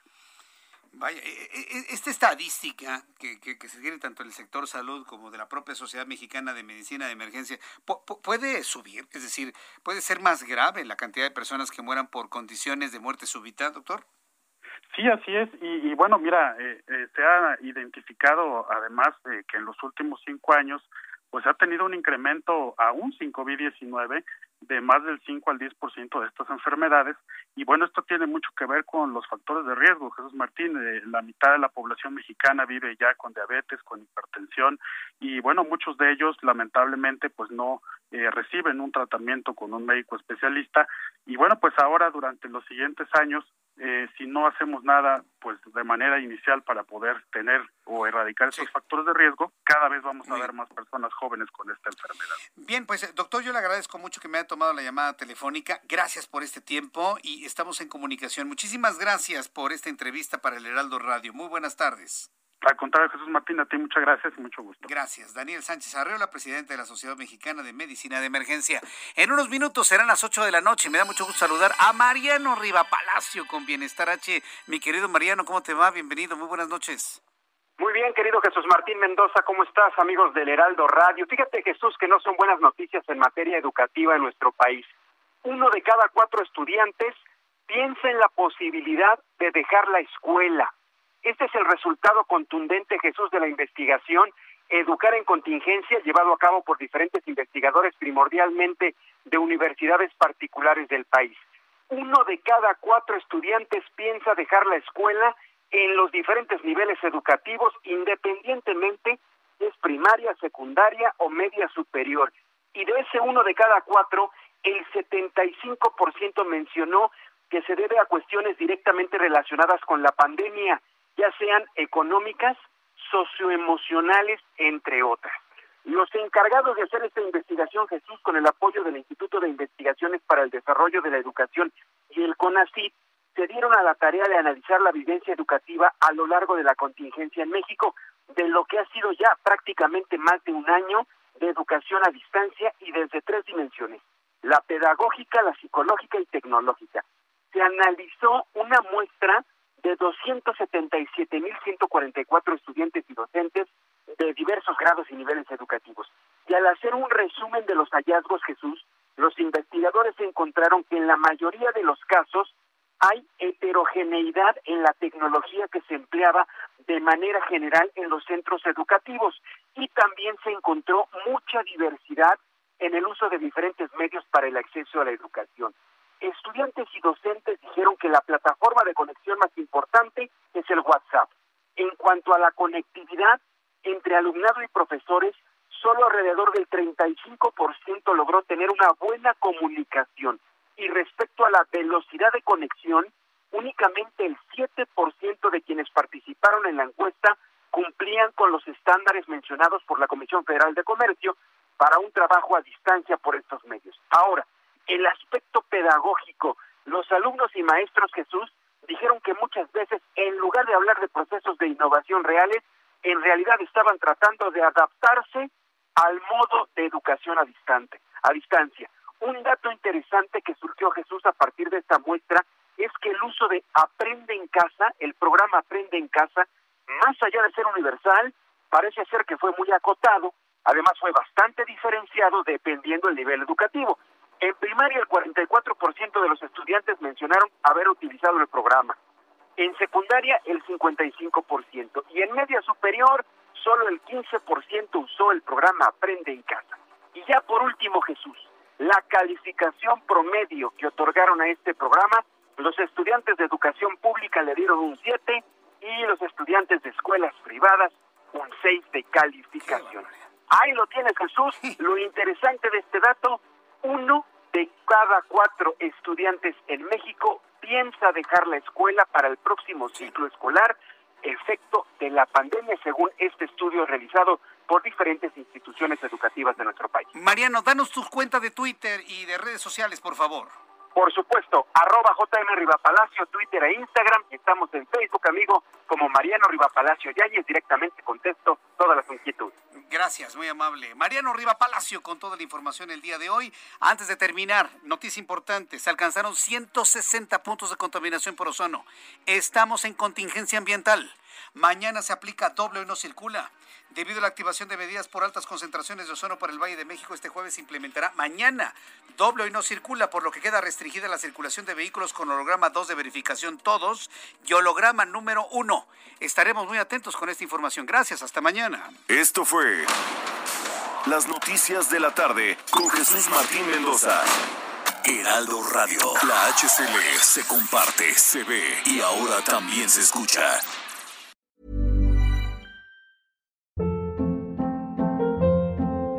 Hold up. What was that? Boring. No flavor. That was as bad as those leftovers you ate all week. Kiki Palmer here, and it's time to say hello to something fresh and guilt-free. Hello Fresh. Jazz up dinner with pecan-crusted chicken or garlic butter shrimp scampi. Now that's music to my mouth. Hello Fresh. Let's get this dinner party started. Discover all the delicious possibilities at hellofresh.com.